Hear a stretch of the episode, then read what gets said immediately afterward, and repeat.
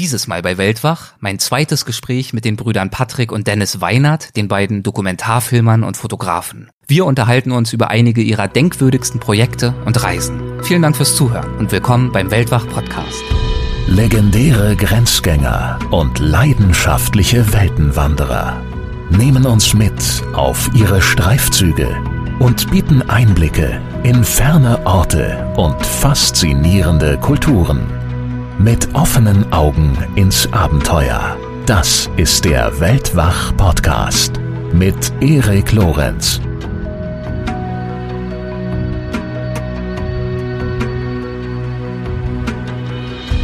da habe ich das Gefühl, dass wir als Menschheit nicht einfach wegschauen dürfen. Ne? Da müssen wir einfach sagen, okay, äh, jetzt mit aller, mit allem Fokus mal auf dieses Thema und gucken, was wir machen können, wie wir eine Lösung finden können, dass wir das erstmal stoppen und unterbinden können. Und das war der grundsätzliche Gedanke dieses Films.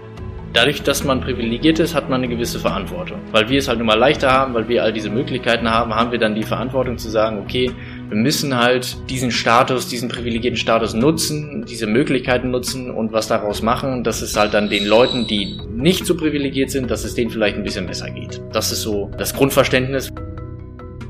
Heute sind wieder einmal die beiden Dokumentarfilmer und Fotografen Dennis und Patrick Weiner zu Gast bei Weltwach. Das sind die beiden Brüder, die in die Krisengebiete der Welt reisen, um auf Missstände aufmerksam zu machen. Die FAZ hat über sie mal geschrieben, Zitat, ihre Arbeit zeichnet aus, was im etablierten Fernsehen nicht immer die Regel ist. Sie sind mutig, berichten authentisch und mit Empathie auch über scheinbar abwegige Themen. Ja, nachdem ich mir so ziemlich all ihre Filme angeschaut habe, kann ich das bestätigen und umso mehr freue ich mich darauf, heute mit ihnen etwas tiefer einzutauchen in einige ihrer Projekte und Reisen, die zu alledem geführt haben. Das wird nicht immer leichte Kost werden, aber die Themen, die die beiden behandeln, die sind spannend und wichtig. Wir sprechen heute zum Beispiel über die Tourismusindustrie am Mount Everest, über Bombenentschärfer in Afghanistan und über die Verbrechen an den Rohingyas in Myanmar. Los geht's!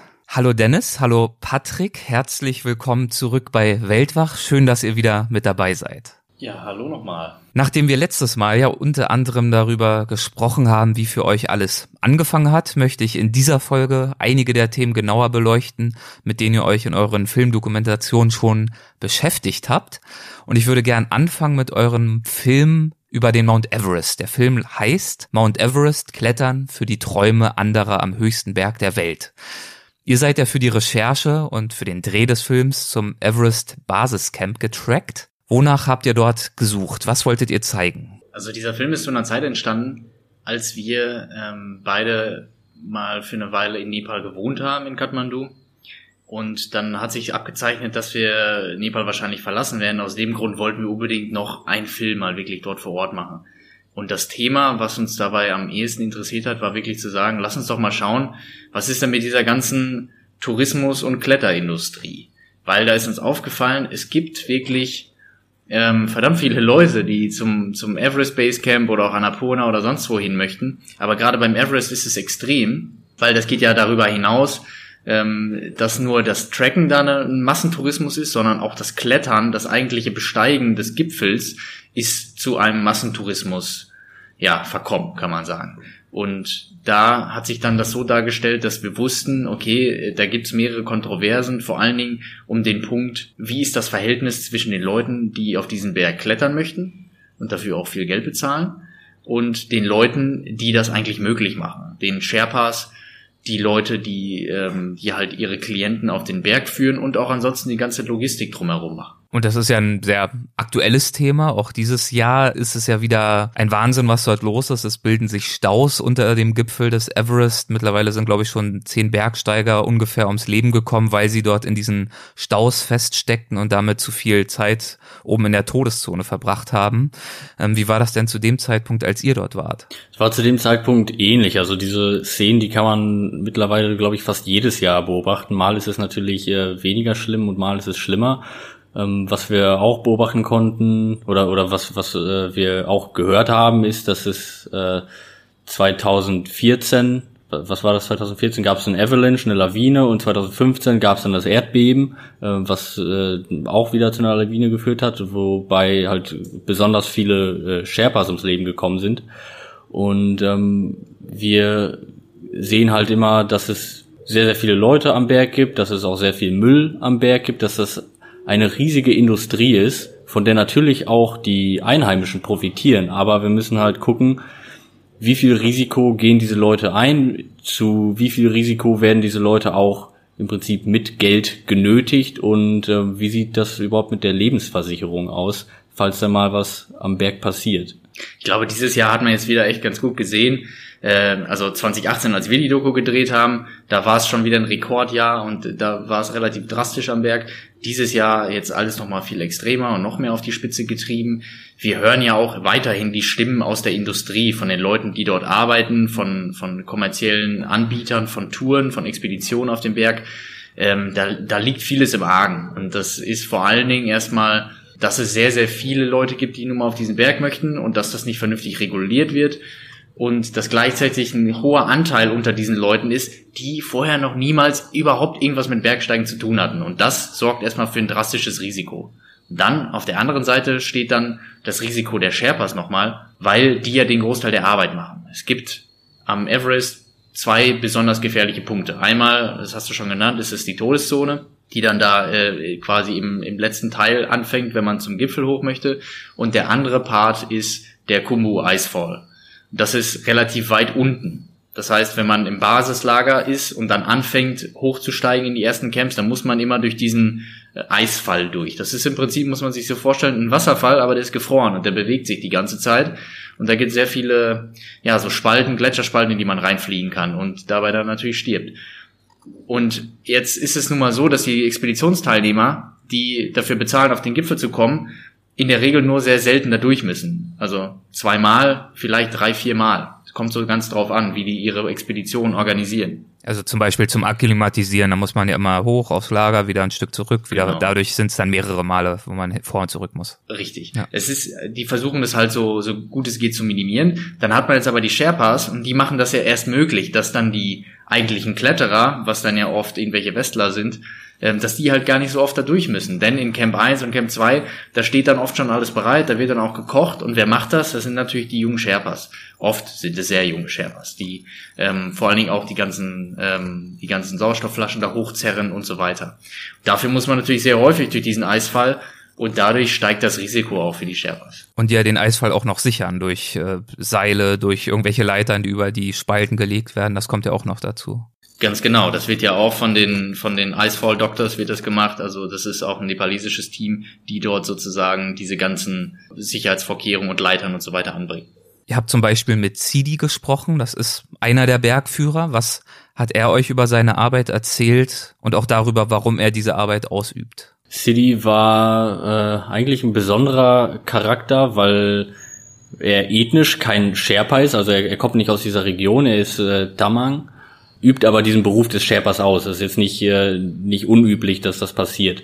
Und äh, er hatte so ein bisschen diese Rolle eingenommen, um auch mal zu zeigen, dass die Nepalesen natürlich Geld damit verdienen. Und die verdienen jetzt nicht schlecht Geld damit, sondern das ist ja auch eine persönliche Entscheidung, teilweise zumindest, äh, diesen Beruf zu machen und sich auch diesem Risiko auszusetzen. Aber gleichzeitig erzählt er uns auch, dass, äh, dass es viele unerfahrene Leute gibt, die, äh, die am Berg irgendwie auch klettern wollen und durch die natürlich das Risiko steigt. Weil wenn du Leute den Berg hochführen musst, die keine Ahnung davon haben, was sie tun, und du die viel mehr an der Hand nehmen musst und das Ganze auch viel länger dauert, steigt natürlich das Risiko. Macht er diesen Job gerne oder macht er ihn, weil er keine, weil er wirtschaftlich gesehen keine andere wirkliche Alternative für sich sieht? Das kommt, glaube ich, ein bisschen von beiden Seiten. Also im Fall von City kann man jetzt nur sagen, er hat es uns so dargestellt, dass er diesen Beruf wirklich sehr gerne macht. Und das glaube ich ihm auch. Ähm, wir wissen aber auch natürlich von anderen Bergführern da, dass die sich oft in dieser Zwangslage befinden, das einfach aus ökonomisch, aus ökonomischen Grund, Gründen machen zu müssen. Oft ist es dann natürlich auch so, klar macht einem das Klettern vielleicht Spaß, aber das macht einem vielleicht auch nicht immer Spaß. Oder gerade wenn man dann anfängt, auch Kinder zu haben und ähm, die Familienplanung ein bisschen weiter voranschreitet, dann kann ich mir schon gut vorstellen, dass viele Leute da gar nicht mehr so dieses Risiko eingehen möchten, aber natürlich auch ein bisschen darin gefangen sind, weil ist, das ist dann natürlich auch ein Skill, den die gelernt haben, das ist das, was sie können. Und gleichzeitig wird es super schwierig, einen anderen Job zu finden. Man muss ja. sich ja vorstellen, in der Region gibt es ansonsten nur sehr wenig Arbeit. Nach Kathmandu zu ziehen ist auch für viele Leute keine richtige Alternative. Die Stadt wird auch immer teurer. Dort Arbeit zu finden ist auch super schwierig. Und die Frage wäre dann ja auch, was überhaupt für ein Job, mit was für einer Ausbildung, äh, wie kann man überhaupt äh, Arbeit finden? Ihr habt auch mit der Witwe eines Bergführers gesprochen, der bei der Lawine 2014 ums Leben gekommen ist. Patrick hatte sie, glaube ich, schon angesprochen. Was hat sie euch erzählt? Mit welchen Problemen ist sie konfrontiert? Eines der größten Probleme ist, dass äh, also natürlich neben dem Tod des Ehemannes und, und dass das Kind halt ohne Vater aufwachsen muss, ist die Lebensversicherung, die viel zu niedrig angesetzt ist. Man muss sich vorstellen, dass die Bergführer normalerweise innerhalb von einer Saison das Geld für das ganze Jahr verdienen. Ist jetzt äh, im Vergleich zu anderen Nepalesen kein schlechter Verdienst, aber man ist halt trotzdem dann jedes Jahr darauf angewiesen. Und äh, wenn dann, wie in dem Fall des, äh, des Ehemannes von der Frau, die wir interviewt haben, dann äh, jemand umkommt, sieht's relativ schwierig aus für die Hinterbliebenen. Du kommst dann vielleicht mit dem Geld von der Lebensversicherung für zwei, drei Jahre aus, vielleicht auch vier Jahre ähm, aber du musst ja das Geld auch dafür benutzen, dir dann selber erstmal ein Standbein aufzubauen, weil, wie Dennis schon gesagt hat, es gibt nicht viel andere Industrie. Normalerweise ist die Dynamik so, dass der Mann das Geld verdient und wenn der auf einmal nicht mehr da ist, dann muss die Frau halt sehen, wie kann ich denn jetzt selber Geld verdienen. Und, ähm, und dafür ist halt das Geld, was durch die Lebensversicherung nachher irgendwie zustande kommt, nicht wirklich ausreichend. Ähm, müsste mal kurz überlegen, wie viel Geld das tatsächlich ist es waren, es gab da verschiedene Regelungen. Es war mal erst, äh, glaube ich, ganz früher waren es mal 5.000, dann wurde es auf 10.000 erhöht. Ich glaube, mittlerweile sind es 15.000. Ähm, da würde ich mich jetzt gerade auch nicht hundertprozentig festnageln lassen. Es kann sein, dass wir da jetzt nicht den aktuellsten Stand haben. Summa summarum kommt es auf den Punkt zurück, den Patrick gesagt hat. Oft reicht dieses Geld wirklich dann nur für, sagen wir mal, zwei, drei, vier Jahre aus. Das ist halt eine relativ unfair gestrickte Lebensversicherung auch, muss man da mal ganz ehrlich sagen. Weil das reicht in der Regel natürlich nicht, um, um eine gute Übergangsphase zu schaffen, um was eigenes nachher zu machen. Und dann ist natürlich auch die Rolle der Frau in Nepal eine besonders schwierige. Da ist es wirklich dann nochmal extrem viel schwieriger, überhaupt alleine klarzukommen und eine Arbeit zu finden. Und wenn man da noch ein Kind hat, wie das ja in dem Fall, den man da in dem Film gesehen hat, ähm, nun mal so war, dann ist es wirklich super, super schwierig. Und zu der Familie haben wir übrigens auch noch Kontakt ähm, die sind immer noch sehr in, der, in, in Schwierigkeiten. Der Sohn, der kleine Sohn, der ist in Kathmandu, studiert dort. Ähm, das ist alles so gerade so ein bisschen spendenfinanziert und mit Stipendien und so weiter, damit das überhaupt noch halbwegs klappt. Aber die sind da auch jeden Monat im Prinzip am Kämpfen, damit sie den Sohn da in der Schule lassen können. Was würde die Mutter davon halten, wenn ihr Sohn ihr eines Tages sagt, dass er wie sein Vater einst auch Bergführer werden möchte? Ja, witzigerweise waren wir echt erst noch vor äh, zwei Monaten oder so nochmal da und haben dann die Mutter besucht. Und da ist dann diese Frage auch nochmal aufgekommen. Da wollten wir nochmal wissen, was ist, was macht denn der Sohn jetzt? Weiß er denn schon, was er vielleicht mal machen will? Einfach mal so gefragt, ne? Und äh, da sagte sie uns auch, ja, er will äh, mal so Tracking Guide werden. Ein Tracking Guide sei ja noch okay. Aber wenn er denn klettern wollen würde, also wirklich Bergführer werden will, der dann Leute auf den Gipfel irgendwo führt, gerade am Everest, das äh, würde sie ihm nicht gerne erlauben. Vielleicht erst nach ihrem eigenen Tod. Ihr habt auch mit dem damals 24-jährigen Australier Will Sayer gesprochen, ist einer eurer Protagonisten im Film. Der war 2014 auch am Everest, als diese Lawine abging und insgesamt sechs, 16 Sherpas tötete. Und als ihr den Film jetzt gedreht habt, war er wieder da, um doch noch hochzukommen. Wie denkt er denn über diese, diese Tourismusindustrie am höchsten Berg der Welt, von der er ja auch ein Teil ist? Er hat das zumindest im Gespräch mit uns schon sehr kritisch betrachtet auch. Also Will ist einer, der, äh, obwohl er noch ziemlich jung ist, ähm, auch schon Erfahrung halt im Bergsteigen hatte und, und einige Berge bestiegen hat. Und ähm, er hat uns halt auch davon berichtet, dass er 2014 zum Beispiel äh, mitbekommen hat, wie Leute ähm, am Berg nicht mal wussten, wie man sich die Steigeisen richtig anzieht. Und dass er natürlich auch gemerkt hat, dass das nicht gerade dazu beiträgt, dass sich die, die Sherpas und die Touristen gut miteinander verstehen, wenn es immer halt diese, diese Abtrennung gibt, dass die Sherpas das Gefühl haben, irgendwie die müssen da die ganze Arbeit leisten und, äh, und die Touristen, die machen irgendwie gar nichts und haben keine Ahnung von irgendwas und äh, nutzen die im Prinzip nur, um nachher ein Foto vom Gipfel des Berges zu kriegen. Und von daher hatte er da, glaube ich, schon eine sehr kritische Einstellung dem gegenüber ist äh, aber natürlich selber steht er auch für bisschen für diese Szene der Bergsteiger. Ich persönlich kann es aber auch nachvollziehen, wenn man das wirklich professionell betreiben möchte, dass man irgendwie mal auf dem Everest steigen, steigen will. Also ich, ich sage jetzt nicht, dass das absolut verboten sein sollte, ähm, aber es muss halt irgendwie reguliert sein und dass geschaut wird, wer, wer klettert da eigentlich auf dem Berg und unter welchen Umständen. Ich glaube, dafür ist Will wirklich ein guter Protagonist gewesen in diesem Film, um einfach mal aufzumachen, diesen Dialog aufzumachen und zu zeigen, es geht jetzt nicht darum, dass wir hier irgendwie diese ganze Szene verteufeln wollen, sondern wir müssen ja mal irgendwie einen Diskurs finden und gucken, wie kann man das so machen, dass das erstens jetzt hier, dass der ganze Berg nicht vollgemüllt wird, vollgemüllt wird. Zweitens, wie kann man das hinkriegen, dass es sicherer für alle Beteiligten ist und drittens, dass es dann auch nicht total überfüllt ist. Und äh, ja, Will, zu dem kann man vielleicht noch sagen, der hat es ja dann auch geschafft in, die, in dem Jahr, als wir da die Doku gedreht haben, der hat es dann geschafft, den Everest auch zu besteigen. Ein Film von euch, der mich sehr beeindruckt hat, ist euer Afghanistan-Film. Ich glaube, der ist auch aus dem Jahr 2018, wenn ich mich nicht irre. Und konkret geht's da um Bombenentschärfer.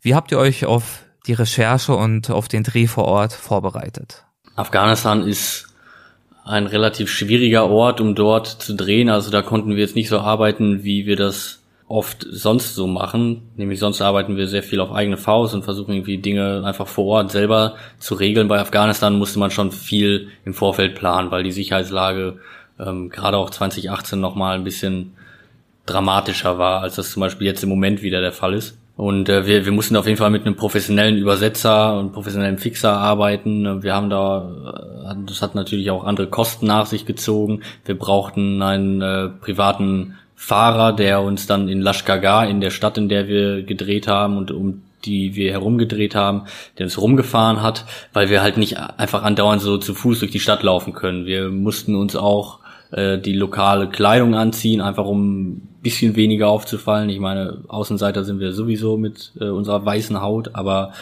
da, man musste schon ziemlich viele Sicherheitsvorkehrungen treffen, um da in Sicherheit arbeiten zu können.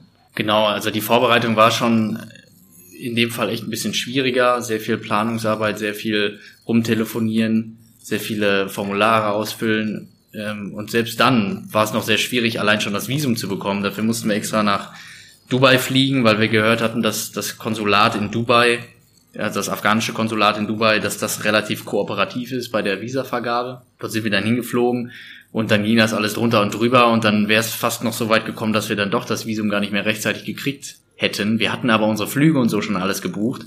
Wir hatten also im Prinzip nur zwei oder drei Tage in Dubai, um das alles zu organisieren, was hätte klappen sollen, laut den Beschreibungen, die wir vorher gelesen hatten. Aber äh, letztendlich lief es dann darauf hinaus, dass wir uns dann noch da so ganz schnell mit einem Visa-Offizier hinsetzen konnten. Der hat uns dann ähm, das alles ein bisschen durchgewunken und uns die Chance gegeben, da das schnell abgesegnet zu bekommen vom Ministerium in Afghanistan. Ich glaube, äh, Außenministerium war es. Und ähm, dann, dann haben wir das Visum schnell noch gekriegt, konnten noch schnell auf den Flug kommen und waren dann rechtzeitig in Kabul, so wie alles geplant war. Wo habt ihr euch dann umgesehen? Wo in Afghanistan und warum dann dort? Wir waren in der Helmand-Provinz unterwegs, also wir sind nach ein, zwei Tagen in Kabul nach Lashkargah geflogen, das ist die Provinzhauptstadt von, von Helmand und das ist äh, eine Region, die schon seit Beginn des, äh, des Kriegs in 2001 eine Taliban-Hochburg war. Also es gibt sehr, sehr viel Zustimmung äh, der, für die Taliban in der Bevölkerung.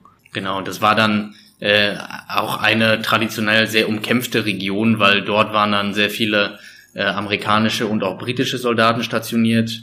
Und mittlerweile sieht das aber so aus, dadurch, dass ein Großteil der Briten und Amerikaner ja dort weg ist, ähm, dass im Prinzip nur noch ganz wenige Distrikte der ganzen Provinz eingeschlossen Lashkargah, was da nun mal dann diese Provinzhauptstadt ist, dass nur noch das unter der Kontrolle von der afghanischen Regierung ist mittlerweile. Alles andere drumherum ähm, war zumindest zu dem Zeitpunkt, als wir dort vor Ort waren, dort gedreht haben, in den Händen der Taliban, beziehungsweise umkämpft zumindest, was sich dann oft so darstellt, du fährst eine Straße runter und die Straße ist vielleicht gesichert. Das heißt, du hast alle paar hundert Meter einen Checkpost von den afghanischen Sicherheitskräften aber links und rechts von der Straße, wenn du 50 Meter nach rechts, 50 Meter nach links gehst, dort siehst du dann schon die nächste Taliban-Fahne. Das heißt jetzt nicht, dass die Taliban in all diesen Positionen, in all diesen Häusern oder in diesen Baracken da drin wohnen und äh, auf dich zielen. Aber es zeigte zumindest, äh, zum Beispiel auch nachts kommen die immer wieder an diese Position ran, schießen dann auf die Polizei auf dem Highway. Ähm, ist schon eine sehr, sehr volatile Lage. Ein Protagonist des Films ist Zahid Hassan. Erzähl doch mal ein wenig von ihm. Said Hassan ist ein Bombenentschärfer, den haben wir äh, in den ersten Tagen in Lashkar getroffen. Und äh, der hatte zum Beispiel einmal gab es diesen Highway, der von der äh, Regierung zurückerobert wurde und äh, der total voll lag mit irgendwelchen improvisierten Sprengsätzen. Und da meinte er dann zu uns, dass er an dieser Offensive äh, beteiligt war, als diese Straße geräumt wurde. Da mehrere hundert Sprengsätze dann entschärft hat. In, irgendwie, das hat drei oder vier oder fünf Tage gedauert, diese ganzen Sprengsätze da überhaupt zu bereinigen. Man muss sich das so vorstellen, dass die Taliban das oft als eine Taktik verwenden, zu sagen, ähm, okay, wir sind, wir befinden uns vielleicht im Rückzug, das heißt, die afghanischen Sicherheitskräfte, die wollen jetzt gegen uns kämpfen, dann rücken die weiter vor. Und einfach um die daran zu hindern oder um das zu verlangsamen und die dann vielleicht auch weiter beschießen zu können, legen wir so viele IEDs, also diese improvisierten Sprengsätze, überall hin, verdrahten da Dutzende miteinander in allen möglichen Häusern, vergraben die unter der Straße und sonst was, einfach nur um, um das Vorgehen der afghanischen Sicherheitskräfte so zu verlangsamen, ähm, dass man halt einfach die Zeit gewinnt und besser gegen die kämpfen kann. Und Zahid ist dann also damit beauftragt, er ist ja auch Mitarbeiter der afghanischen Polizei als Bombenentschärfer, damit beauftragt, diese ganzen äh, ja, Sprengsätze zu entschärfen. Worin besteht seine Arbeit konkret? Wie geht er davor? Also seine Arbeit sieht so aus, er ist, er ist halt Polizist und er hat eine spezielle Ausbildung dafür, ähm, halt Bomben und andere Sprengsätze zu entschärfen. Und bei ihm sieht das dann konkret so aus, er wird meistens zu verschiedenen Einheiten beordert, die gerade dabei sind, in bestimmte neue Bereiche vorzudringen, Territorium zurückzuerobern oder einfach Einheiten, die, die jemanden brauchen, weil sie um ihre Basis drumherum vielleicht einen Sprengsatz gefunden haben. Und dann kommt so ein Experte wie Said Hassan dazu und ähm, dann sieht das erstmal relativ angsteinflößend aus, weil dieser Mann dann da in seiner Uniform und seinen Turnschuhen ankommt, sich auch in der Regel keinen Sicherheitsanzug, nicht diesen fetten Schutzanzug, den man ja sonst vielleicht aus Filmen wie The Hurt Locker oder so kennt, anzieht, sondern er macht das quasi einfach so, ja, mit seiner normalen Uniform, marschiert dann da zu der Bombe hin und entschärft die dann da mit seinen Händen. Oft ist es auch so, dass man einfach ganz pragmatisch das so macht, dass man die mit einem anderen Sprengsatz hochjagt oder dass die aus einem aus dem Unterschlupf, wo die gerade drin liegt, die Bombe, dass man die da rauszieht und dann einfach nachher so lange da drauf schießt, bis das Ding explodiert. Mit einer Kalaschnikow dann zum Beispiel. Da wart ihr ja auch dabei mit einem anderen Bombenentschärfer, als genau das so abgelaufen ist, nicht wahr? Als die Bombe entschärft wurde, in Anführungszeichen. Genau, wir standen dann ungefähr irgendwie 30 Meter weit entfernt und haben uns da hinter dem Panzerfahrzeug irgendwie in Sicherheit gebracht und dann haben sich da die Jungs da irgendwie mit noch mit Badeschlappen irgendwie aufs Dach von dem von dem Panzerfahrzeug gestellt und mit der Kalaschnikow auf die Bombe geschossen.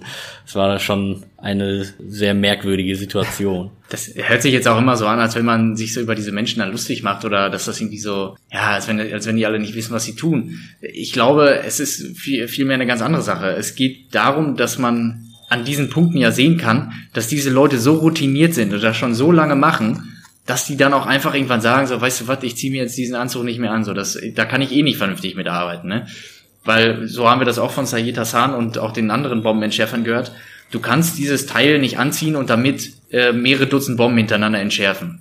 Ein oder zwei oder drei, ja, gerne. Aber wenn du das den ganzen Tag machst, bist du einfach nicht einsatzfähig in diesem Anzug. Und dann ist es eine ganz pragmatische Entscheidung zu sagen, äh, ja, weißt du was, ich lasse den jetzt einfach weg Sayed Hassan wurde übrigens auch schon, ich glaube, sechsmal verwundet. Mehrmals sind ihm da irgendwelche Sachen um die Ohren geflogen.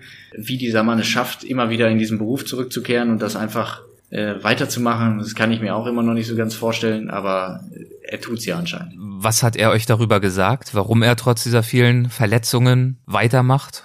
Du hast gesagt, dass, dass er das ja halt einfach nur mal machen muss, weil er keine andere Möglichkeit sieht, weil es sein Land ist und weil er Prinzip auf, auf Seiten der Regierung steht und die Regierung auch äh, mit seiner Ideologie unterstützt und, äh, und einfach keinen anderen Weg sieht und, und es nicht für möglich hält, sich einfach komplett aus diesem Konflikt rauszuhalten. Ausweglos ist diese ganze Situation. Ja, so kann man das, glaube ich, echt ganz gut zusammenfassen. Und diese, dieses Auswegslose und gleichzeitig so eine Müdigkeit, die man da merkt, so dieses, dieses, dieses Erschöpftsein, was man bei vielen von den afghanischen Sicherheitskräften und auch bei diesen Milizen, die auf Seiten der Regierung kämpfen, das, was wir da alles gesehen haben, das äh, war schon sehr charakterisierend, glaube ich, für diesen Konflikt. Man muss sich ja auch vorstellen, viele der Leute, die dort kämpfen, die haben ja ihr Leben lang nichts anderes gesehen. Da war ein Bursche dabei bei einer so einer Miliz, die die Stadtränder, die Stadtränder von Lashkar sichern soll. Da war ein Junge dabei, der war 17 Jahre alt. Da kann man sich dann vorstellen, der hat jetzt ja von 2001 bis 2018, als wir da gedreht haben, der hat ja nichts anderes gesehen. Ne? Der ist ja komplett in diesem Konflikt aufgewachsen und äh, ist jetzt natürlich auch mit seinem ganzen Leben Teil davon. Wie steht denn die äh, Zivilbevölkerung zur Regierung auf der einen und zur Taliban auf der anderen Seite? Besonders in, in Lashkar, glaube ich, aber auch generell in, in vielen Provinzen Afghanistans ist das Verhältnis zwischen der Bevölkerung und der Regierung ein bisschen problematisch. Und da geht es dann nicht mal unbedingt um die Werte, die die Regierung an sich vertritt oder um die Werte, die die Taliban vertreten, sondern es geht einfach um, um die Sicherheit. Und äh, viele Leute in der Bevölkerung haben sogar das Gefühl, mehr in Sicherheit leben zu können, wenn sie sich äh, irgendwie den Taliban anschließen oder unter den Taliban leben, als das unter der Regierung der Fall ist, weil die Regierung ähm, jetzt nicht gerade einen besonders guten Job leistet, in Sachen wie Korruptionsbekämpfung oder so normale Kriminalität in der Straße. Also es passieren schon viele Sachen, dass, irgendwie, dass es irgendwie Kidnappings gibt oder dass, äh, dass es Raubüberfälle gibt, dass äh, Politiker auch in hohen Ämtern bestechbar sind. Und äh, sowas soll angeblich unter den Taliban nicht so sehr der Fall sein, weil die halt da mit sehr, sehr harter Hand regieren. Und da ist es für viele Leute einfach eine Überlebensstrategie zu sagen, vielleicht stimme ich jetzt religiös oder, oder ideologisch nicht unbedingt mit den Taliban überein, aber zumindest wenn ich in dieser Gesellschaft unter denen lebe, da habe ich viele von diesen Problemen, die ich unter der jetzigen Regierung habe, nicht. Genau, ja, ich sehe das auch so. Da geht's mehr darum, wie kann ich für mich als Zivilist in dieser Gesellschaft möglichst gut überleben, wie kann ich meine Familie durchbringen. Oft sieht das dann wirklich einfach so aus, äh, derjenige, der da bei dir in, dein, in deiner Stadt oder in deinem Viertel oder in deinem Distrikt rumläuft und äh, die meisten Waffen hat, dem musst du dich ja sowieso erstmal fügen. Und dann, wie Patrick schon angedeutet hat, ist, glaube ich, echt so dieser Punkt, dass die afghanische Regierung einfach einen ziemlich schlechten Job darin macht, gerade in den entlegeneren Regionen wirkliche ja, Dienstleistungen da, da wirklich was zu machen, den Leuten was zu bieten. Das fängt schon an mit solchen Sachen wie, wenn es mal Streitigkeiten gibt, ähm, dann wird es sehr, sehr schwierig, mal vor ein Gericht zu ziehen und zu sagen, so, ja, ich möchte jetzt mal gerne, dass dieser Fall vor einem Gericht verhandelt wird, weil ich liege im Clinch mit meinen Nachbarn und der sagt, dem gehört das Feld, aber ich sage, mir gehört das Feld. Sowas hörten, hören wir zumindest immer wieder, ist ein Problem in den äh, unter den afghanisch kontrollierten, also unter den unter den äh, in den Gebieten, wo die Regierung die Kontrolle hat. Sowas soll zum Beispiel deutlich schneller, da gibt es eine schnellere Rechtsprechung passieren in den äh, Gebieten der Taliban. Ja, und das sind dann einfach so Dinge, da sieht man dann dran, dass viele Zivilisten es dann einfach eine pragmatische Entscheidung ist zu sagen, ich unterstütze jetzt vielleicht die Taliban oder ich unterstütze die afghanischen Sicherheitskräfte. Und manchmal liegt es gar nicht in der Hand von denen, weil derjenige, der halt gerade bei dir auftaucht und die Waffe in der Hand hat, der bestimmt sowieso erstmal. Glaubt in Afghanistan irgendjemand, den ihr dort kennengelernt habt, an einen baldigen Frieden? es besteht so eine vage Hoffnung. Es gibt ja auch im Moment äh, Friedensgespräche, aber es ist halt wirklich alles sehr, sehr vage. Also äh, es besteht so ein bisschen die Hoffnung, aber so richtig dran glauben tut dann auch wieder keiner. Ist im Moment alles ein bisschen schwierig zu sagen. Also es, es gibt natürlich auch die, die Leute, wie gesagt, die so ein bisschen die Taliban unterstützen. Es gibt aber auf der anderen Seite natürlich auch ganz, ganz viele Leute, die auf Seiten der Regierung stehen. Und ähm, da ist es halt für viele Leute, die wünschen sich dann vielleicht auch irgendwie einen, einen Frieden, der da diskutiert wird und dass, dass irgendwie beide Seiten da jetzt eine gewisse Stellung dann auch in der Regierung kriegen. Dann gibt es viele Leute auch wieder, die da sehr radikal sind und sagen, nee, ich möchte, dass, dass jetzt nur die Regierung die Kontrolle, Kontrolle hat oder dass nur die Taliban äh, die Kontrolle haben. Von daher ist es im Moment ein bisschen schwierig zu sagen, wie da so der Ausblick aussieht. Was ich bezeichnet fand, war, dass wir einfach ganz viele ähm, Kämpfer auf Seiten der afghanischen Sicherheitskräfte gefunden haben, die einfach gesagt haben, ja, ich, ich, ich sehe keine Aussicht, dass wir diesen Krieg gewinnen.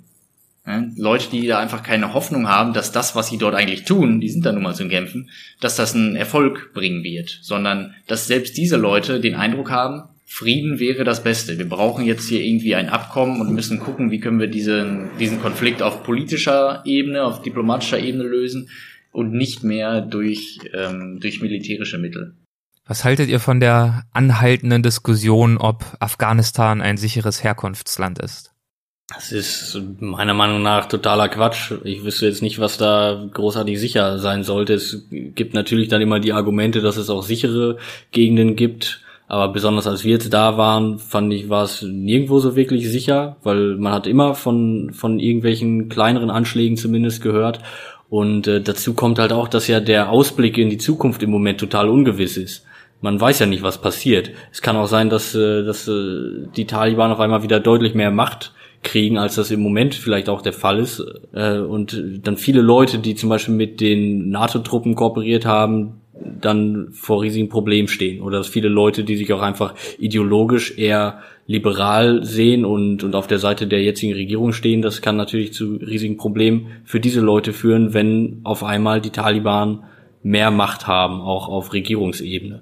Und äh, da man das im Moment nicht wirklich absehen kann, wie sich das entwickelt, finde ich sehr, sehr schwierig zu sagen, dass es ein sicheres Herkunftsland ist. Abgesehen davon gibt es auch noch den, äh, den IS in Afghanistan. Es gibt auch immer wieder Anschläge. Letztens gab es jetzt wieder einen Anschlag auf einen, auf einen Universitätsbus, bei dem mehrere Leute ums Leben gekommen sind. Also sehr, sehr schwierig zu sagen, dass das irgendwie sicher sein sollte in irgendeiner Form. Dann auch gerade die Debatte, wenn dann Leute sagen, so ja, es gibt ja auch sichere Orte in Afghanistan, dann würde ich diese Menschen gerne mal dazu einladen, mal zu versuchen, äh, nicht mit Privatflugzeug, sondern ganz normal einfach über, über die normalen zur Verfügung stehenden Wege in Afghanistan zu reisen. Das wird dann schon sehr, sehr schwierig. Da kommt man nicht überall hin. Ähm, abgesehen davon ist es dann finanziell auch eine Frage, selbst wenn es da mal noch Flüge gibt in bestimmte Regionen. Und selbst solche, äh, solche Städte wie Herat oder so, die immer als relativ sicher galten, sind letztes Jahr auch mehrfach unter ähm, Angriff gekommen, ne? wurden mehrfach auch attackiert. Das heißt, ich finde das auch nicht gerechtfertigt zu sagen, Afghanistan ist ein sicheres Herkunftsland. Da muss man dann echt mal der Realität ins Auge sehen und sagen, so, äh, bitteschön, Politiker, fahrt dorthin, schaut euch das mal bitte aus der Nähe an, dann kriegt ihr schon ein besseres Bild davon, was da abgeht. Kommen wir zu einem anderen Film von euch und er trägt den Titel Rohingya, Myanmars verfolgte Muslime. Im Intro dieses Filmes sagt ihr, wir wissen, dieser Film ist keine leichte Kost, aber es ist wichtig, dass wir jetzt nicht wegschauen. Warum dürfen wir nicht wegschauen? Was wollt ihr zeigen? Wir sagen, dass wir bei dieser Geschichte nicht wegschauen dürfen, auch wenn das vielleicht unangenehm ist, uns das anzugucken, weil wir wirklich glauben, dass es sehr schnell passieren kann, dass man diese Bilder einfach ausblenden möchte, dass man sagt, so weißt du was, damit möchte ich mich jetzt nicht beschäftigen, äh, gerade wenn das jetzt ja auch nicht im linearen Fernsehen läuft, sondern hauptsächlich im Internet, bei YouTube und Facebook und Leute das in ihrem Newsfeed haben, dann ist es allzu leicht zu sagen, das scrolle ich jetzt mal schnell drüber hinweg, weil ähm, diese, ja, dieses Leid und diese Trauer, das möchte ich mir gerade nicht geben, mich davon runterziehen lassen. Es ist wichtig, diese Geschichte zu erzählen, glauben wir, weil da einfach gerade ein Verbrechen passiert, da geht es um ethnische Säuberung, da geht es sogar darum, äh, dass die UN davon spricht, dass, äh, dass dort ein, ein Völkermord passiert. Das sind Punkte, da habe ich, hab ich das Gefühl, dass wir als Menschheit nicht einfach wegschauen dürfen. Ne? Da müssen wir einfach sagen, okay, äh, jetzt mit aller, mit allem Fokus mal auf dieses Thema und gucken, was wir machen können, wie wir eine Lösung finden können, dass wir das erstmal stoppen und unterbinden können. Und das war die, der grundsätzliche Gedanke dieses Films. Wir haben gemerkt, relativ früh schon, dass äh, dort wieder eine extreme äh, Flüchtlingsbewegung unterwegs ist und dann haben wir über mehrere Monate geplant, lass uns doch mal was dazu machen und dann waren wir gerade zur richtigen Zeit am richtigen Ort, kann man sagen ähm, weil wir sind dann schon hingefahren und zu diesem Zeitpunkt kam dann nochmal eine richtige Flüchtlingswelle, wo dann auch sehr viele Leute gar nicht mehr nachher ähm, vorgelassen wurden in die Flüchtlingscamps, sondern da hat Bangladesch dann gesagt, wir machen jetzt mal gerade die Grenze zu zu Myanmar, wir lassen niemanden mehr rüber. Zum Glück nur sehr kurzzeitig, aber das hat dann schon, wie man es in unserem Film sieht, nochmal extrem visualisiert, in was für einer Not diese Menschen da überhaupt ankommen und dass die halt nicht weglaufen, weil es da mal gerade zu Hause schlecht läuft, sondern weil die weglaufen, weil jemand den wirklich äh, das Leben nehmen möchte. Könnt ihr vielleicht ein bisschen was zu den Hintergründen sagen? Wer sind die Rohingyas und wie ist ihre Situation in Myanmar? Also bei den Rohingya handelt es sich um eine muslimische Volksgruppe in Myanmar. Myanmar ist ein Vielvölkerstaat und ähm, die Rohingya waren da schon von jeher immer benachteiligt. Jetzt ist es mal wieder dazu gekommen, dass ja die Regierung eine extrem harte Kampagne gegen diese gegen diese Volksgruppe fährt mit dem Hintergrund, dass sich aus den Rohingya heraus so eine Art militante Bewegung geformt hat, die sogenannte ARSA, ARSA, Ähm, und diese Bewegung hat eine Attacke auf einen Polizei- oder Militärstützpunkt verübt in Myanmar gegen die äh, burmesischen Truppen dort. Und das war dann sozusagen der, der Funke, der das, äh, der das fast da explodieren lassen hat im, äh, im wahrsten Sinne des Wortes, weil dann gab es halt auf einmal diese extreme ethnische Säuberungskampagne. Dort wurden dann Hunderttausende äh, Rohingya vertrieben aus ihrer Heimat. Dörfer wurden angezündet, Menschen wurden umgebracht. Ähm, uns haben Frauen berichtet davon, dass Kinder, wenn sie kleine Kinder gefunden haben, dass die Soldaten dann diese Kinder genommen haben und die zerhackt und ins Feuer geschmissen hätten. All solche Geschichten haben wir dort gehört, als dann die äh, Rohingya quasi geflohen sind in den Nachbarstaat Bangladesch. Viele von denen über ein bis zwei Wochen durch den Dschungel gerannt, ohne vernünftiges, sauberes Wasser oder Nahrung. Und äh, ja, um dann im Prinzip in Bangladesch Zuflucht zu suchen. Die Rohingyas sind ja eine muslimische Volksgruppe und gleichzeitig gibt es die ASA, die auch politische Ziele verfolgt. Ist das denn vor allem ein religiöser Konflikt oder ein politischer Konflikt oder kann man in diesen Dimensionen überhaupt gar nicht sprechen? Das ist natürlich irgendwie immer ein bisschen miteinander verknüpft, aber in erster Linie ist es ein politischer Konflikt. Ähm, die burmesische Regierung sieht die Rohingya nicht wirklich als Teil des Landes an, bezeichnet die als illegale äh, Immigranten, die ursprünglich aus Bangladesch äh, kommen sollten und, äh, und die Rohingya sehen sich aber halt als Teil des Landes und äh, fordern deshalb natürlich auch ihre Rechte ein. Und äh, dadurch ist halt dieser Konflikt hauptsächlich entstanden. Äh, mit, mit irgendeinem radikalen Islamismus oder so hat das äh, nicht viel zu tun. Genau, das hat jetzt keine grundsätzlich religiöse Komponente, sondern wie Patrick schon sagt, passiert das auf einer politischen Ebene und natürlich auf einer ethnischen Ebene. Da wird einfach gesagt, ja, diese Rohingya, die gehören gar nicht zu Myanmar, das sind irgendwelche Ausländer, die gehören hier gar nicht hin. Äh, das entspricht aber natürlich nicht der Realität, sondern äh, der allergrößte Teil der Leute, die dort jetzt wegrennen mussten, die haben selbst ihr ganzes Leben in Myanmar verbracht, deren Eltern haben ihr ganzes Leben in Myanmar verbracht, deren Großeltern. Und bei vielen geht das auch noch ein bisschen weiter zurück. Und diese Volksgruppe hatte einfach schon über die letzten Jahrzehnte in Myanmar einfach sehr, sehr wenig Rechte. Äh, letztendlich war das so, dass Menschen dort keine vernünftigen, ähm, nicht mal nicht mal das Recht auf die Staatsbürgerschaft hatten und im Prinzip so hart gegängelt wurden, dass es schwierig war für Menschen zur Schule zu gehen oder zur Universität. Und jetzt ist, wie gesagt, das Fass mal wieder erneut zum, zum Überlaufen gebracht worden. Und diese Leute werden dann jetzt einfach mit aller Härte und Brutalität aus ihrem eigenen Land vertrieben. Und der größte Teil der Rohingya, die, der lebt jetzt in Bangladesch mittlerweile, in Flüchtlingslagern, die hoffnungslos überfüllt sind. Und ihr selbst, ihr habt euch für den Film ins Niemandsland begeben, an der Grenze zwischen Myanmar und Bangladesch. Was habt ihr dort für eine Situation vorgefunden? Es war eine sehr, sehr drastische Situation und äh, auch eine Situation, die uns emotional sehr getroffen hat. Wir haben da äh, schätzungsweise 15.000 Menschen auf, auf einem Haufen im Prinzip gesehen, die, wie Dennis vorhin schon gesagt hat, seit mehreren Wochen irgendwie da durch den Dschungel marschiert sind, bis sie da endlich mal da in diesem Niemandsland oder an der Grenze zu Bangladesch angekommen sind. Die hatten kein sauberes Trinkwasser, keine Nahrung, die Menschen waren krank. Ähm, das geht halt von, von Kleinkindern bis zu sehr, sehr alten Menschen, die natürlich äh, extrem erschöpft waren nach so einer Reise. Und man konnte den Menschen einfach die Verzweiflung in den Augen ansehen. Und das, das war emotional schon sehr, sehr treffend, gerade auch in, in diesem Ausmaß so viele Menschen auf einem Haufen zu sehen und, und wie diese Menschen äh, da vor einem leiden. Emotional war ja auch, auch im Film die Begegnung mit, ja, mit einem Mann, der euch ein ausgedrucktes und einlaminiertes Foto von seinem erschossenen Bruder zeigt, erschossen vom burmesischen Militär. Ihr seid ja auch als Brüder da gewesen. Wie seid ihr mit sowas umgegangen? Es ist natürlich eine super schwierige Situation, wenn man mit all diesem Leid konfrontiert wird und dann natürlich auch dann mitfühlt, ne? Oder sich selber auch mal in die Lage versetzt.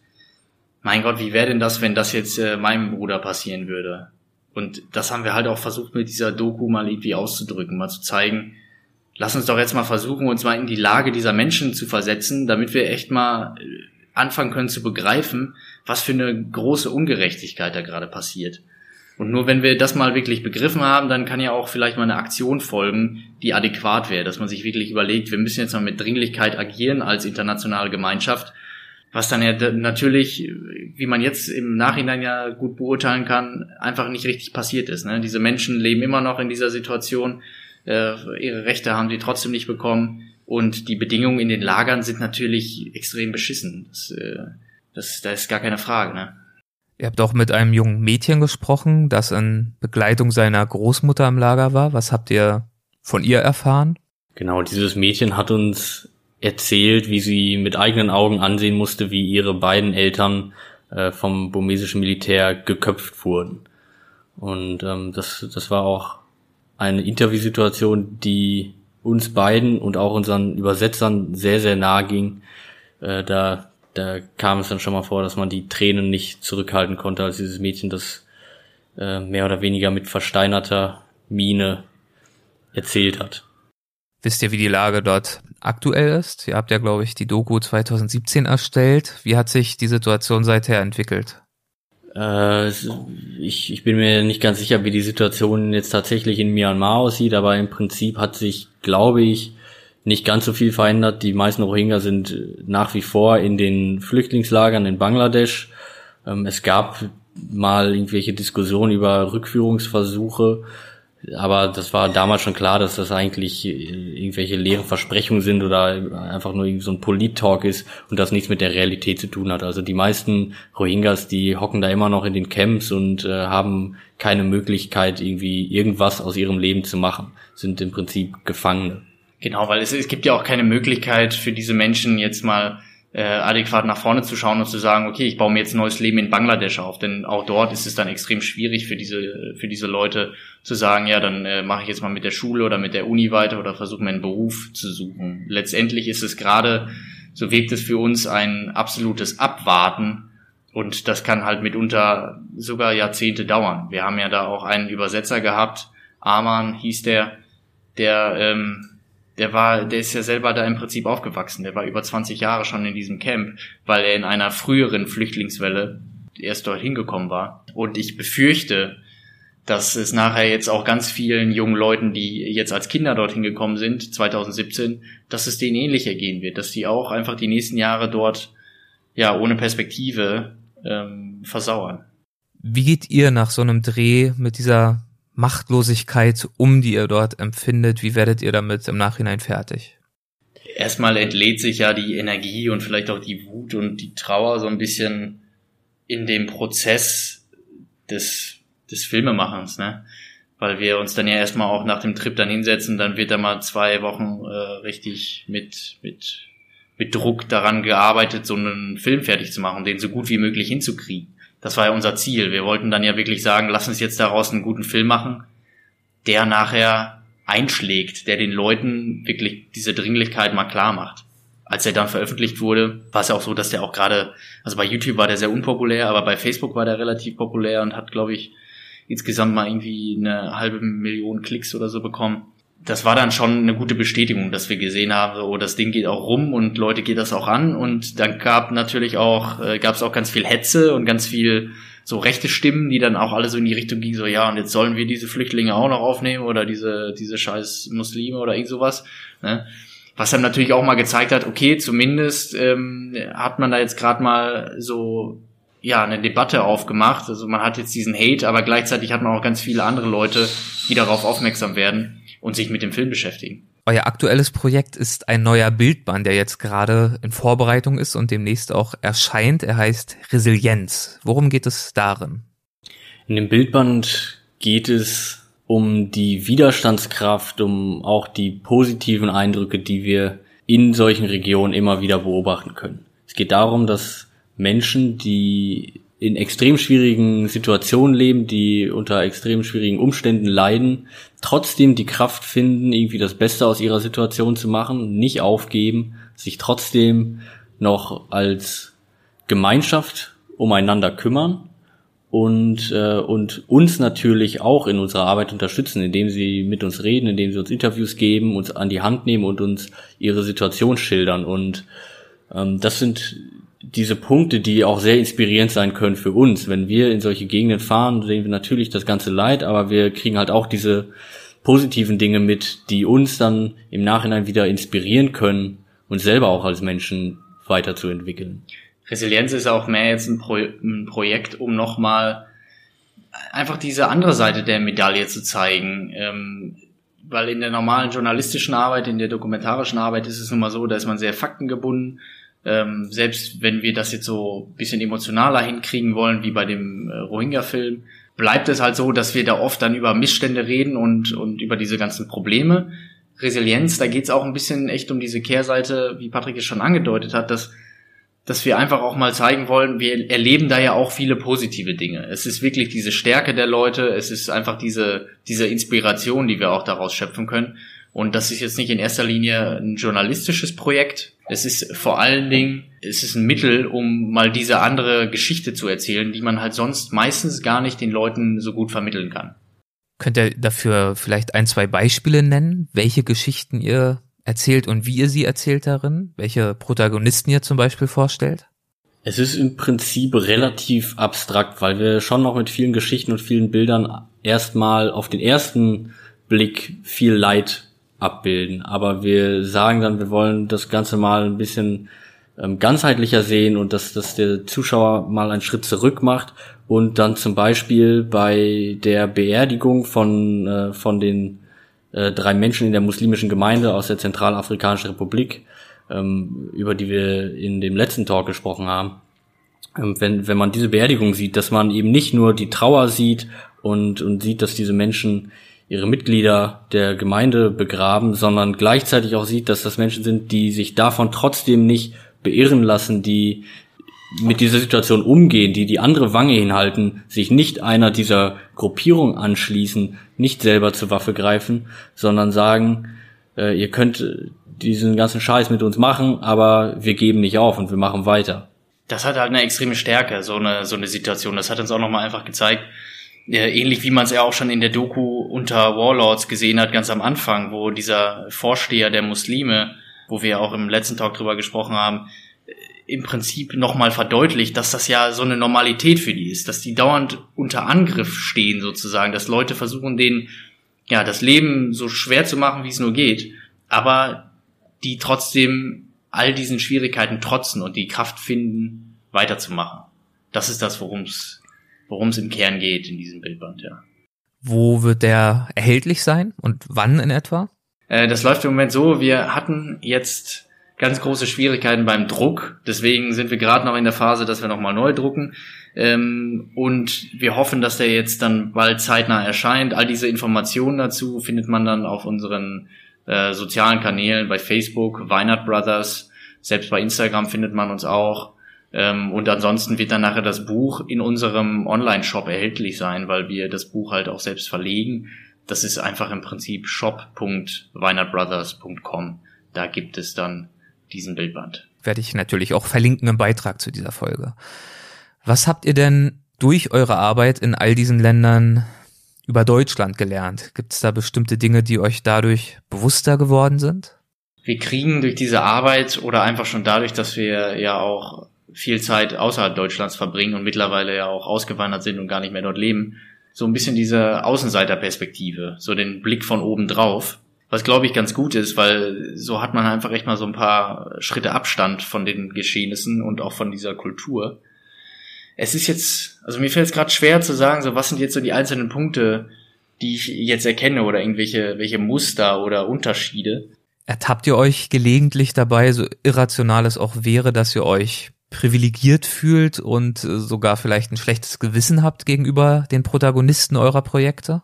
Privilegiert fühlen wir uns auf jeden Fall aber ähm, weil, weil wir es nun mal auch sind, aber ein schlechtes Gewissen haben wir, glaube ich, nicht deswegen. Es ist, ähm, ich meine, im Prinzip können wir es ja auch nicht ändern, dass wir privilegiert sind.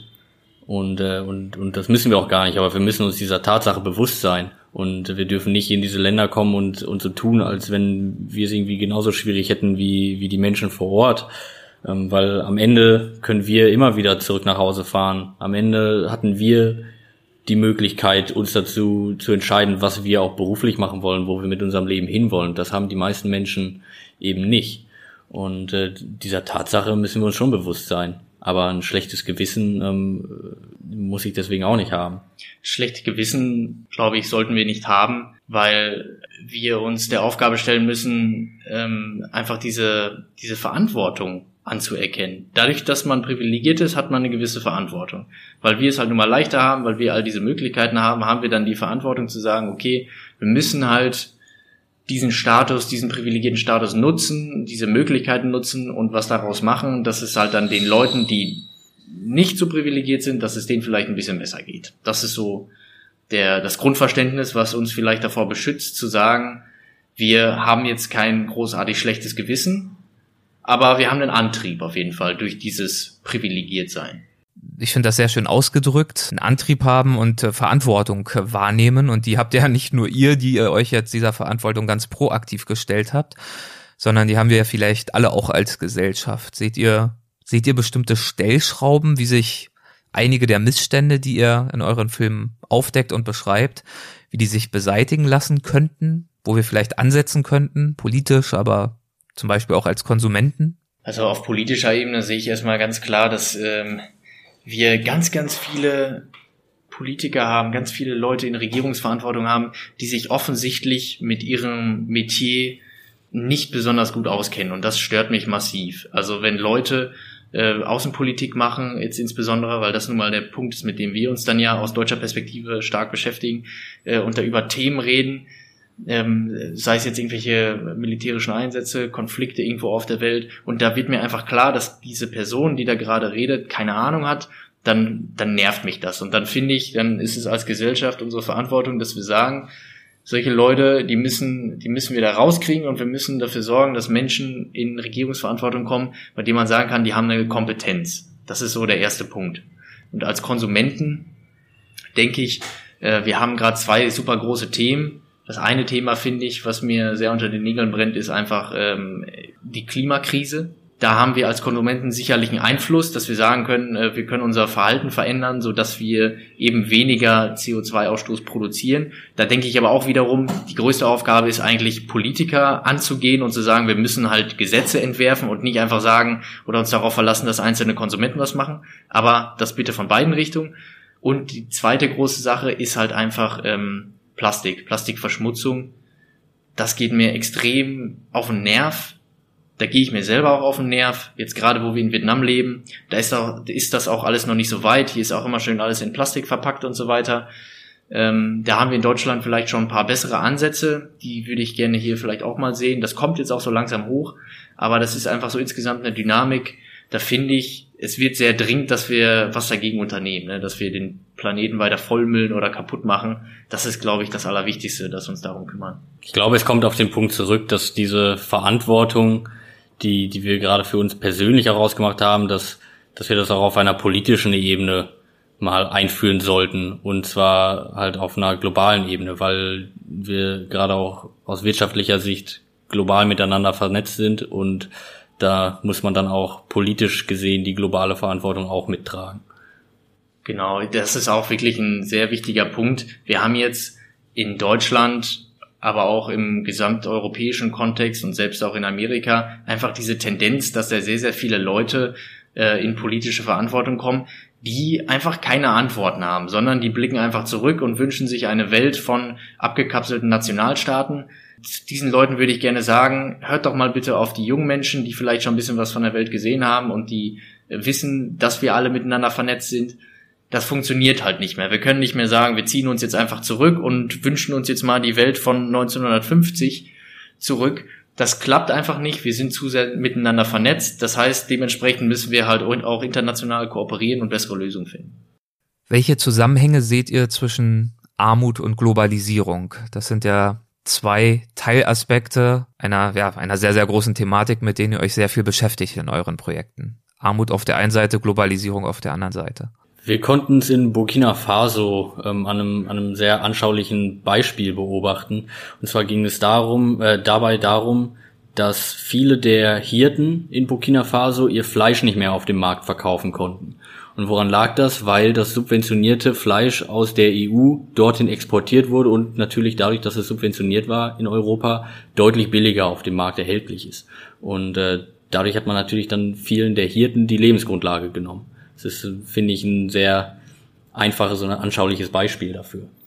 Wir betreiben als Europäer ähm, eine Wirtschaftspolitik, die einfach dafür sorgt, dass es Menschen am anderen Ende der Welt, sagen wir mal gerade jetzt in Westafrika zum Beispiel, deutlich schlechter geht. Wir machen da Deals, die darauf abzielen, unsere eigenen Gewinne zu maximieren und äh, alles danach ist uns eigentlich egal. Und das ist halt eine große Schwierigkeit. Und vor allen Dingen ist das auch sehr kurzsichtig gedacht, unserer Meinung nach, weil man dadurch ja ganz andere Probleme heranzüchtet. Ne? Armut ist dann so eine Folge davon die dadurch dann immer weiter verstärkt werden kann. Und dann kommen wir auch an den Punkt, ähm, das, das Lieblingsthema der AfD und auch mittlerweile der CDU. Dann haben wir auf einmal massive Flüchtlingsströme und so weiter oder Menschen, die einfach keine ökonomische Perspektive auch mehr zu Hause sehen und dort dann weg möchten. Ne? Das wundert einen nicht, wenn man selber dorthin fährt, sich die Lage anguckt und merkt so, äh, ja, wir haben da subventionierte Produkte aus unserer Region. Unseren Geschäften geht es darum, unseren, unseren Unternehmen geht es darum, mehr Absatzmärkte zu finden. Aber uns ist es egal, dass wir die Lebensgrundlage von anderen Menschen damit zerstören. Ihr beschäftigt euch mit Krisen, mit Elend, mit Menschenrechten, die missachtet werden. Gibt es neben all dem auch aktuelle globale Entwicklungen, die euch optimistisch stimmen? Sowas wie äh, Fridays for Future wäre, glaube ich, mal so aktuell ein gutes Beispiel, wo einfach junge Leute zusammenkommen und sagen, äh, uns reicht dieser Scheiß jetzt, wir müssen mal anfangen, was zu verändern. Und ich hoffe, dass das auch noch weitergeht und noch mehr Fahrt aufnimmt und, und extremer wird letztendlich. Das ist so ein bisschen hoffnungsstiftend. Ansonsten emanzipiert sich da ja auch gerade so in der Millennial-Generation und selbst auch in der Generation darunter international ähm, so eine so eine Schicht an an äh, jungen Menschen, die einfach Bock haben, was zu, zum Besseren zu verändern. Das gibt einem so ein bisschen Hoffnung. Allerdings stehen ja auf der anderen Seite dann auch wieder ganz viele Leute, die das vielleicht kaputt machen möchten. Und ihr versucht sicherlich weiterhin mit euren Projekten diese Hoffnung zu nähren und auch diese, diese Mischung hinzukriegen aus informieren und auch emotionalisieren für die Themen. Denn nur was man versteht und wo man auch die Relevanz sieht und fühlt, nur da wird man sich im Zweifel auch engagieren. Deswegen kann ich nur nochmal empfehlen, äh, eure Filme anzuschauen über den Everest, über Afghanistan, Myanmar, aber auch viele andere Filme, die wir heute jetzt nicht ansprechen konnten, wie zum Beispiel über die Philippinen, über Indien und so weiter und so fort. Die findet man auf dem Y Collective, richtig, auf YouTube. Das ist der Kanal. Wir hatten es in der ersten Folge schon angesprochen und sicherlich auch verlinkt auf eurer Website. Äh, ja, zum Teil. Also gerade bei Facebook, auf unserer Facebook-Seite, da findet man sicherlich all diese Dokumentation. Die Website wird gerade so ein bisschen umgestrickt, aber da sind die dann auch bald wieder drauf. Okay, perfekt. Dennis, Patrick, ich danke euch herzlich für diese zweite Runde. Vielen, vielen Dank dafür. Ja, wir danken dir. Vielen Dank. Dankeschön.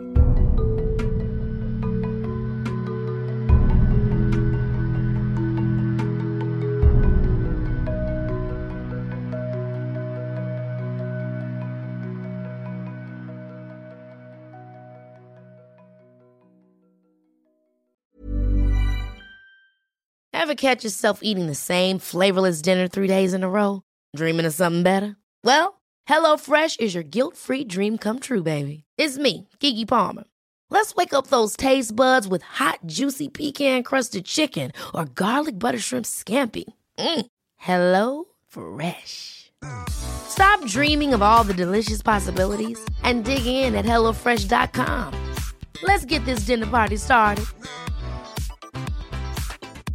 Even when we're on a budget, we still deserve nice things. Quince is a place to scoop up stunning high-end goods for 50 to 80% less than similar brands. They have buttery soft cashmere sweaters starting at $50, luxurious Italian leather bags, and so much more.